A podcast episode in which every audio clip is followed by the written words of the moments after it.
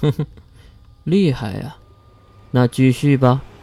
血术，有啊！谁都没有想到，五维的能力竟然还可以连发。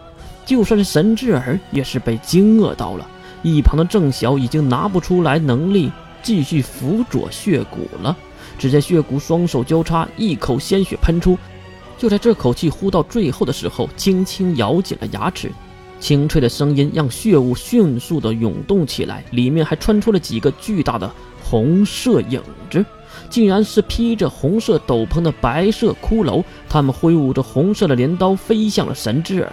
这次神之耳可没有硬扛，而是选择了躲避，并迅速的向炫空岛的地面坠落。那些披着红色斗篷、死神模样的骷髅也是迅速的追了过去，竟然速度比神之耳还要快，真是恼人！神术恒光，一道酝酿已久的五维神力扑面而来，其实就是由金光球体不断扩大后的招数。呵呵，原来是这么久才能释放一次啊！血术千华万舞。又是一口血气喷出，悬浮在空中的血液跟着血气变化为千万朵血红的血色莲花，并释放出华丽的花瓣，飞向了神之耳。你这个家伙！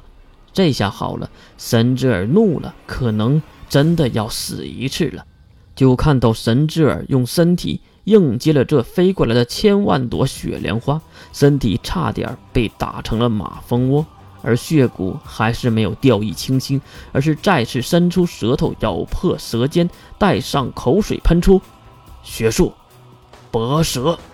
这次的能力竟然如此的纯粹，鲜血化为红色的长矛，口水化为后羿，直接将神之耳钉在了炫空岛的地面之上。后面早就准备好的郑晓跳跃而下，挥起了带着金色光芒的右手。神术，恒光。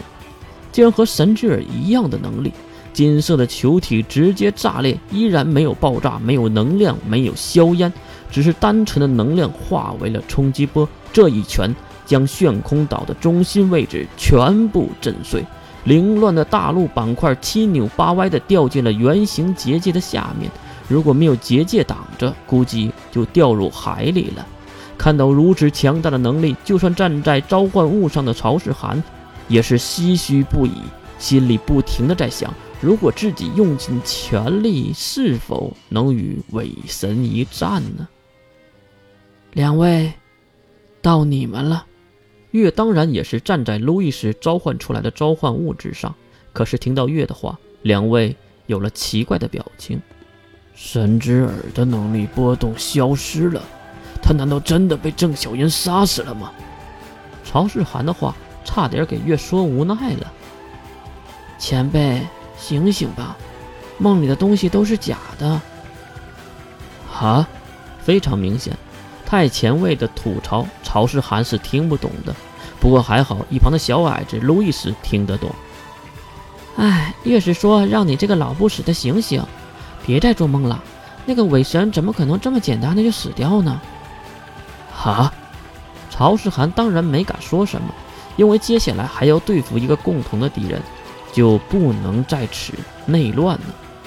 再看向远处，郑晓和血骨也是感觉不到神之耳的能力波动。正常人都会以为神之耳死掉了，可是这里的几个人没有正常人。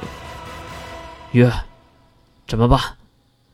你看，即使感觉到敌人已经死亡了，郑晓还是问月怎么办。很明显，这个结果已经超越了郑晓的想象。而月呢，仿佛有恐高症一样，他是坐在了巨大的蝙蝠之上，双手握紧了蝙蝠的鬃毛，然后才回答郑晓的问题：“你死了，可别连累血骨啊！”啊！郑晓的阿志还没有说完，两道金光在废墟中直接射出。一道射穿了郑晓的头颅，一道射穿了血骨，瞬间筑起的防护盾还有左胸，金光打在了球形结界上都没有停止，竟然持续了几秒钟之久。再看郑晓迅速下坠，没了神力，估计要好一会儿才能复活，而血骨还是挺了下来。可以呀，血骨，不愧是魔王，今天和你一战真是爽快。不过，也就到此为止了。废墟的土块被推开，两股金光，对，就是两股金光腾空而起。看到此等情况时，曹世涵和路易斯也是终于知道了他们两个人的作用是什么。这是什么鬼？等两股金光来到半空，所有人也就看清楚了他们的面貌，是两个完全相同的伪神，无论是能力波动，还是外表，都一模一样。这时，月也是站起身，并走到曹世涵和路易斯的身边。耳朵是有两个的，有什么可惊讶的？那么我来说说怎么打。左边那个左耳交给血骨和郑晓，右边那个右耳就是你们的敌人了。哦，对了，他们有两个能力，第一个就是可以破解任何释放型能力。哈，曹世涵直接懵逼，而路易斯却没啥感觉，因为自己压根儿就不会释放型能力。第二，他们是双生神，杀死任何一个都会被复活。必须同时杀死两个才可以。你他妈的开玩笑呢吧？这话是废墟之上复活的郑晓说的。